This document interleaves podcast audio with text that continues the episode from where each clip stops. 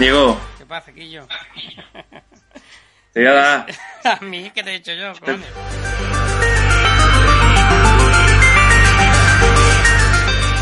Tú y yo tenemos un, un, un combate de judo cuando tú quieras. Venga. Pero en el suelo, ¿no? que estoy un poquillo fastidiado.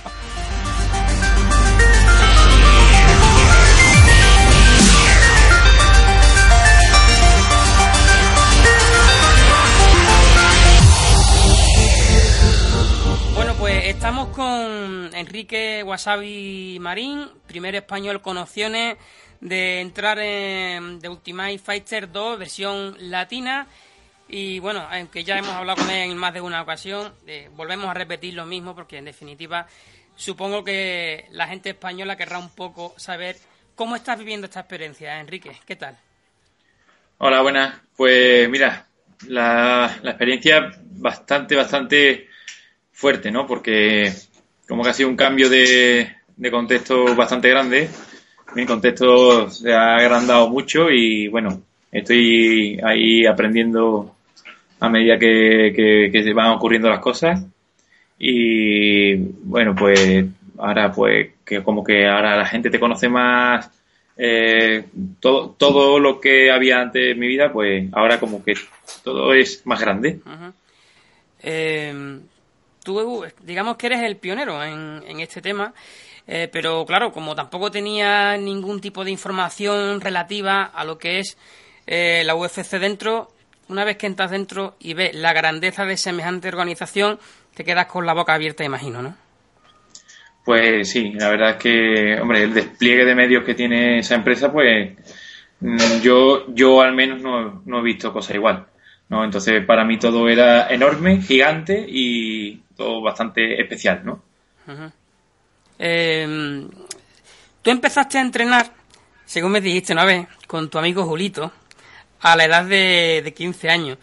¿Cómo han cambiado las cosas desde entonces hasta ahora mismo? No te lo podías ni imaginar, aquel día que te pusiste por primera vez un kimono, ¿no? Hombre, por aquel entonces yo entrenaba con mi amigo Julito, con el cual sigo entrenando de vez en cuando. Hombre, él no se dedica en cuerpo y alma a esto como yo, pero pero en ese aspecto mi amistad para con él no, no ha cambiado, ¿no? Más se ha incrementado, ¿no? Es mi mejor amigo, ¿no?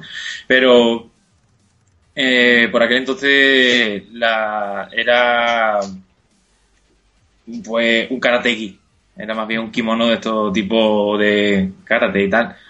Eh, después ya nos pusimos el kimono de Brazilian Jiu-Jitsu y tal, y así fueron evolucionando las cosas hasta que empezaron, empezamos a hacer MMA y bueno, pues yo he seguido más eh, en mi dedicación y, y él pues está, bueno, entrena de vez en cuando conmigo y me ayuda y bien.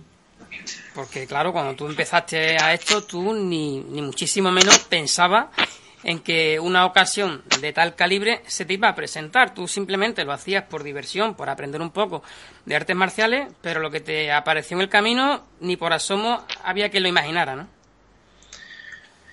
L- Yo lo que no imaginaba es que se presentara la oportunidad de pertenecer a la empresa de, UFC, ¿no? Que eso es lo que yo deseo, ¿no? Pertenecer ya por contrato y legalmente ahí bien eh, a, la empresa de UFC. Eh, yo entrenaba por diversión y sigo haciéndolo por diversión, ¿eh? Ojo, que yo en el momento en que deje de divertirme creo que dejaría de pelear.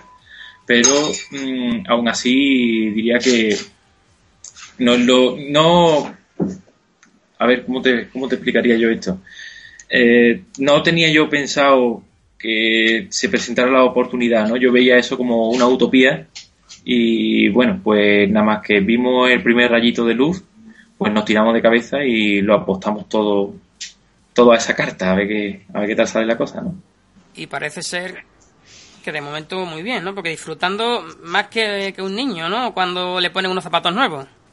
Ujú, Hombre, claro. Hombre, disfrutar de, de la experiencia de, Ultimate Fighter no, eso, eso no, no se va a tener todos los días. Y, pero a la misma vez es sufrirla, pero no sufrirla en el mal sentido, sino sufrirla con, con lo, con- en lo que conlleva al sacrificio que supone, el alejarte de la familia, la incomunicación y todas esas cosas, ¿no? Eso es una manera de sufrirla, que la gente asocia rápidamente el sufrimiento a algo malo y no, no me refiero yo a ese tipo de sufrimiento malo. Eh, pero sin ese sufrimiento yo pienso que esta experiencia pues no hubiera, no hubiera merecido la pena. Hace falta de eso. Mm, de todas formas, como tú bien dices, eh, todo, todo camino con unas pretensiones altas tienen que tener una serie de, condiciones. En este caso, pues me imagino que, lleva vinculado el tema de la separación de, de la familia, de las amistades, pero ahora yo me planteo cuando vuelves a Sevilla, que normalmente sueles estar por allí de momento, aunque cada vez supongo que vas, a ir viajando mucho más, eh, y, habrá mucha gente, porque aquello, como yo les digo, es mi Armalandia, yo soy de Quillolandia, porque somos gente de, del sur, Sevilla, Huelva, que no conocen ni siquiera lo que son las artes marciales mixtas. Te dice, pero chiquillo, ¿tú dónde estás metido? Pues, bueno, tú sabes, hay gente que, que aún a día de hoy me pregunta que si yo lo que hago es karate. Yo, depende de quién sea, pues le digo que sí, ¿sabes? Y así salgo del paso, tampoco para entretenerme. O Kung Fu. Mi padre dice taiguando, taiguando. Está bien, eso, pues, taiguando. Y yo por mi padre le digo, papá, niño, ¿tú qué haces? ¿Taiguando? Yo le digo, sí, pa. Y ya está. Y así salgo del paso, ¿no? Pero bueno, sí que es verdad que hace falta un poquito poquito más de, cultura deportiva en ese sentido. Pero bueno, estamos ahí en proceso de cambio, ¿no? Al fin y al cabo, no termina de ser todo en esta vida un proceso. Ya te lo pregunté una vez, Enrique, y siempre pongo el mismo símil cuando incluso hablo de, de ti. Eh, ¿Consideras que si las cosas salen bien, puede ser el Fernando Alonso de las artes marciales en España? Mm, yo eso ni me lo planteé directamente. Y esas cosas ni me las planteo. Yo me marco objetivos que yo veo como alcanzables. Tampoco le pongo nombre. El Fernando Alonso. Bueno, prefiero ser el Fabricio Verdún o una cosa así que tengo yo más como referente, ¿no? Pero no le, no le suelo poner nombre a, esas cositas. Eh, sí que es verdad que mm, el, hecho de, haber sido el primero ya te posiciona. Y ya, pues, bueno, pues para muchas, para muchas personas, pues te conviertes en un referente, para otras pues, mm, bueno, no, simplemente no, no lo será, otras, eh, otras les gustaría estar donde tú estás, en fin, ¿no? Yo lo que espero es ser que una vez conseguido lo que yo pretendo conseguir como, como objetivo particular, se convierta en un bien general, ¿no? En un bien común, ¿no? Que mientras más seamos, eh, más fuerza podremos ejercer y más se fijará UFC en nuestro país, ¿no? Y al fin y al cabo de eso se trata, ¿no? Que al final es trabajo para todo el mundo y oportunidades para todos. Bueno, ¿y qué pretendes conseguir? Me lo estás diciendo, pero no me terminas de decir hasta aquí quiero llegar. ¿Cuáles son tus pretensiones? Mi pretensión, así la más rápida, ¿no? La a corto plazo, es eh, poder conseguir un contrato en un UFC con todo lo que eso conlleva. Eso es el pionero, bueno, pionero, yo diría bueno, sí, el primero, ¿no? El, el, primerizo en esto. Y que mm, así, pues, al hacer las promociones eh, de UFC aquí, eh, que saquen en, en, las promociones pues los diferentes gimnasios, diferentes compañeros, diferentes eh, clubes y todas esas cosas, pues que se cree ese movimiento, esa bolita que va cayendo por la ladera y que se va haciendo cada vez más grande. Y entonces, pues, seguro, que si eso es así, UFC eh, tendrá más interés en, en, nosotros los españoles. Em, ¿Te sientes responsable en tu representación con España? Yo tengo el pálpito, tengo el pálpito, Enrique, de que, de que lo va a hacer muy bien. ¿Seguro? Sí, bueno, pues yo espero, espero. Claro que sí. Que, que mm, me siento responsable, claro que me siento responsable es que, como he dicho antes, el ser primero, es el ser el primero te posiciona. Y bueno, pues yo, como siempre digo lo mismo cuando me hacen este tipo de preguntas, es que a mí me ha tocado el rol de, de ser punta de lanza y de abrir camino a, a los demás. Entonces, pues claro, ahí se mezclan los dos sentimientos de ilusión y carga de responsabilidad. Eh, me ilusiona, ¿no? Bueno, pues el hecho de ser el primero, aunque no es lo que me hubiera dado igual ser el primero, el segundo, el tercero, el quinto, es que me da igual. El caso es ser y estar en el momento. Pero me ilusiona igualmente, mucho. Y por otro lado, pues claro, una carga de responsabilidad enorme. Una carga de responsabilidad enorme porque de ver algo que era utópico, pues a pasar a, algo que es real, ¿no? Y es tactible, ¿no? Es tactible. Eh, llega el, primer capítulo, os ponen a todos muy guapitos, bueno, por lo menos lo intentan, con aquellas luces y esos fondos, porque otra cosa es que lo consigan. No, no, conmigo no, hay otros que conmigo va, va cortito. Bueno, los hay mejores y peores, supongo, pero cuando Por supuesto. cuando te ves allí y dices, bueno, ¿yo qué hago ahí metido dentro de Las Vegas, dentro de aquella casa, con gente que son unos luchadores espectaculares? Eh, digo, esto es que parece, bueno, que parece que yo no estaba ahí. Esto es como un sueño, me imagino que lo estás viviendo, ¿no? Sí, claro. Eh, pero bueno, una que ya estás metido dentro, bueno, vale, sí, flipas así unos segunditos, pero después te sacude así y dices, bueno, no puedo estar aquí como una fan de Justin Bieber aquí. Bueno, tengo que estar lío con los pies en el suelo, la, la mente bien focalizada y, y al toro por los cuernos, como, como decimos aquí. Y ya está, a trabajar. Eh, no puedes soltar nada, ¿no? De, lo siguiente que podemos ver, ¿no? Me imagino, nada. Si te hago una pregunta, no me puedes contestar, ¿no? No sé, ¿qué pregunta me vas a hacer? Eh, yo ayer vi el, primer capítulo y te vi... Pues pregúntame del primer capítulo y te lo contesto todo. Vale. Posiblemente eh, al final del capítulo te vi, ah, amigo. Eh, te vi muy emocionado, muy preocupado por un compañero. Mm, ya nos imaginamos, ¿no? Los que estamos hartos de ver este tipo de lesiones muy graves cuando dicen que te puedes apartar de, de una carrera, pero bueno, en definitiva es en meterte tampoco en, en, un terreno un poco complicado. Vamos a ver de todo, ¿no? Bueno y malo en esta etapa de, de Ultimate Fighter. Claro, pero al fin y al cabo de lo que se trata, ¿no? Se trata de, de que todo sea un espectáculo. Evidentemente también ocurren accidentes, ¿no? Y, y, bueno, pues evidentemente lo que se ve ahí en la pantalla es que es algo que, que ya veremos en el segundo capítulo, pero que eh, por lógica me impactó. Se ve que me impactó, ¿verdad? Se ve y mucho y la verdad es que no me hubiera a mí gustado verme en tu papel porque soy bastante aprensivo, a pesar de que me gusta tantísimo el deporte de contacto, pero ese tipo de lesiones, tú que estás ahí, cuando te ves que son muy pocas, afortunadamente, me imagino que tienen que ser un impacto tremendo, ¿no? Es que antes de ser deportistas, luchadores, UFC, lo que tú quieras, somos personas. Y bueno, pues cuando ocurren ese tipo de cosas, pues también a mí me chocan. A mí me, chocado, me, ha chocado. Y, y rompí a llorar, claro. No pasa nada, eso es bueno. Por supuesto. Y dice mucho de, corazón de... Ayer te, envié, por, por, cierto, un artículo, no sé si lo llegaste a leer, eh, de mi blog, hablando de la grandeza. Yo, como siempre, le puse un título un poco que engañaba, de un luchador brasileño que cuando ganó su última pelea, lo que hizo fue organizar una fiesta de cumpleaños para todos los, niños pobres de allí de, Brasil, de, de su área. Yo siempre defiendo un poco eso, ¿no? Que lejos de la imagen que se da de, luchador, de agresividad, de gallito, en absoluto, deportista, gente noble, y yo no sé si tú estás de acuerdo, yo me imagino que un poco compartimos opinión, ¿no?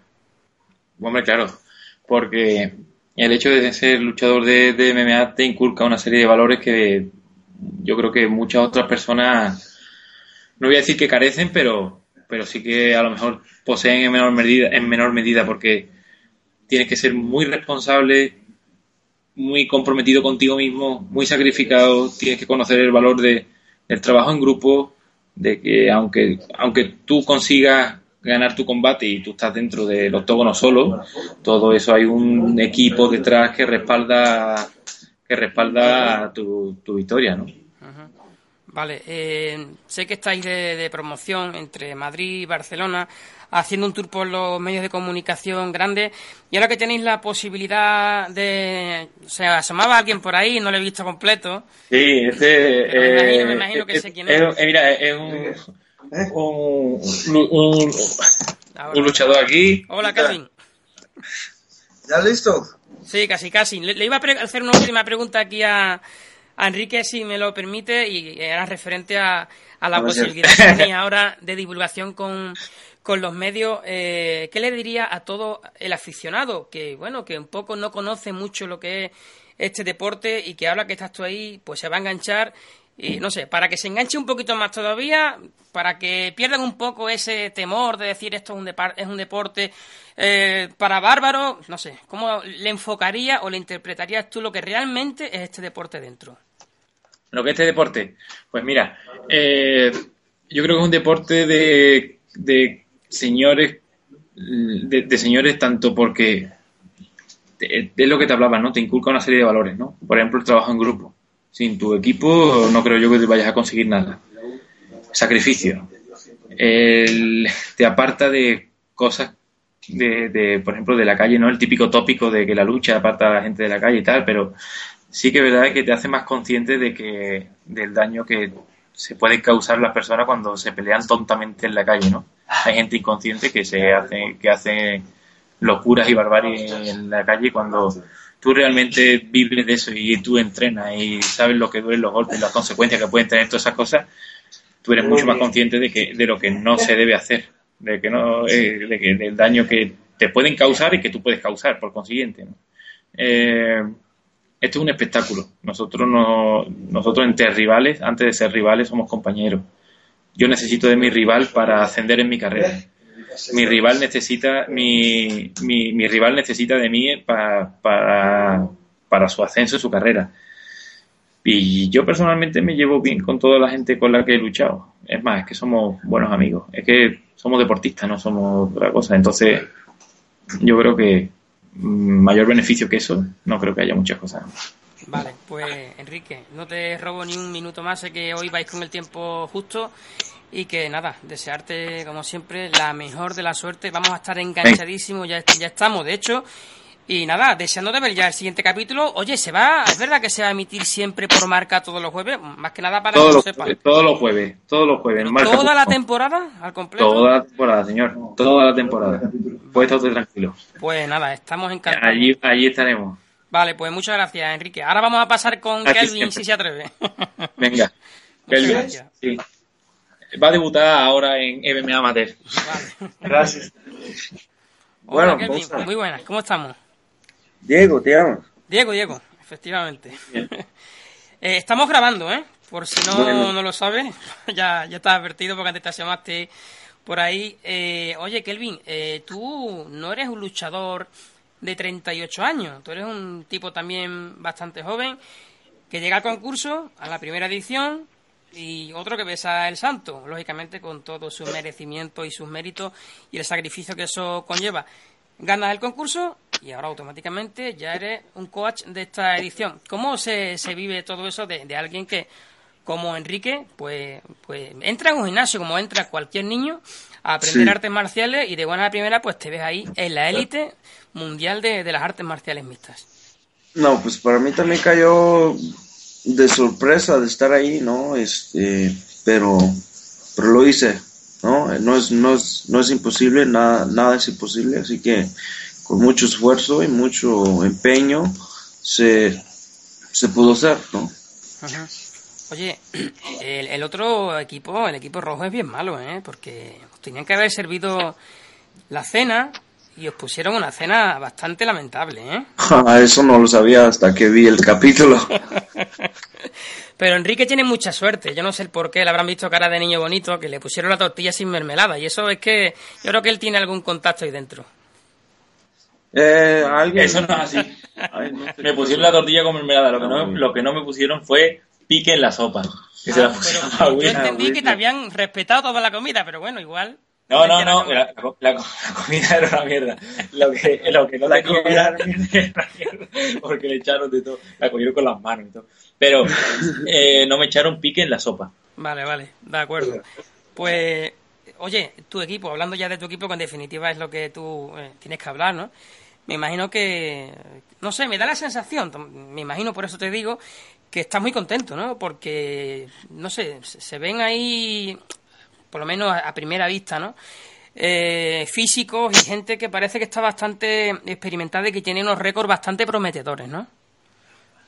Así es, nosotros estuvimos contentos con el equipo que, me tocó, yo estuve súper contento y, y sí, estuvimos contentos, nos llevamos muy bien.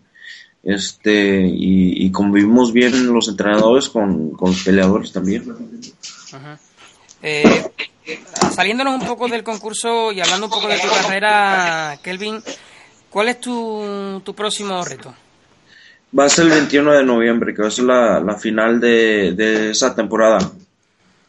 ¿Y el oponente? Matt Brown. Matt Brown. A priori, ¿cómo se presenta la, la pelea? ¿Qué te parece tu rival? Pues es bastante batalloso. Yo creo que es más, más, más difícil esta pelea que la que tuve contra Tyron Woodley, ¿no? Que está rankeado un poquito más alto que Matt Brown, pero veo esta pelea más, más complicada que, que esa. En caso de que, bueno, que puedas obtener la victoria, eh, me imagino que ya estarás empezando a plantearte de que algo debe de ir a parar a tu cintura, ¿no? En breve. Sí, pues es el plan, ¿no? Este, ganar esta pelea, lo ideal sería ganar esta pelea, pelear por el contendiente número uno y luego pelear por el título, ¿no? Pero pues eh, no estoy mirando más allá de, de Matt Brown, pero eso sería lo, ideal. Eh, te voy a preguntar lo mismo que le, pregunté a Enrique, pero ahora tú con otra perspectiva, con un, poquito más de veteranía, ¿no? Por el tiempo que, que lleva. ¿Cómo está? Me imagino ya un poco con naturalidad, ¿no? Viviendo esta etapa que se abrió en ti hace relativamente poco tiempo y en la que pues estás teniendo bastante éxito. ¿Cómo se vive eso Personalmente tú, tu familia y amistades que hoy en día pues supongo que te verán como pues como un auténtico protagonista de, de esta escena y que bueno, te ven como alguien pues que está consiguiendo metas que son prácticamente inalcanzables para el común de los mortales. No, no, no, no, como digo, como digo, con mucho empeño, con mucho sacrificio he podido llegar a donde estoy, ¿no? Pero pues mi familia está muy orgullosa de mí y pues me apoya al 100%. La verdad, este, si no fuera por mi familia, yo no, yo no podría estar aquí enfrente de ti sin el apoyo de ellos. Vale, pues eh, Kelvin, te agradezco muchísimo el ratito. Te veo además muy cansado, porque te he visto bostezar dos o tres veces. Yo creo que eh, te estás cansando bastante con este tour por España. El jet lag, no sé si también te habrá afectado un poquito. No, pues he estado, he estado dos meses y medio sin, sin estar en casa, ¿no? He estado viajando haciendo promociones para, para el Ultimate Fire, para la pelea. Así que sí estoy bastante cansado. Ya. Bueno, pues ya toca descansar, pero creo que os vais ahora otra vez a seguir con el trabajo de promoción, ¿no? Así es. Oye, ¿y cuándo regresas para tu, para tu país? ¿Cuándo vas a ver a la familia? En unos días ya, unos dos días y me regreso para, para los Estados Unidos y a empezar a entrenar pues si usas el Sky, dile a esa gente que están ahí que a veces se enteran cómo funcionan porque me han tenido aquí de arriba para abajo y no había forma de poderme conectar con, vosotros. Bueno, pues eh, Kelvin, eh, Enrique, un abrazo muy fuerte y desearos la mejor de, de la suerte. Enrique, mucha suerte, tío. A ver si nos vemos pronto. Tú y yo tenemos un, un, combate de judo cuando tú quieras. venga.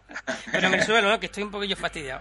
Entonces no de judo. un abrazo muy grande para los dos, Enrique. venga. Luego, gracias. Adiós, Diego. Hasta luego, adiós, gracias.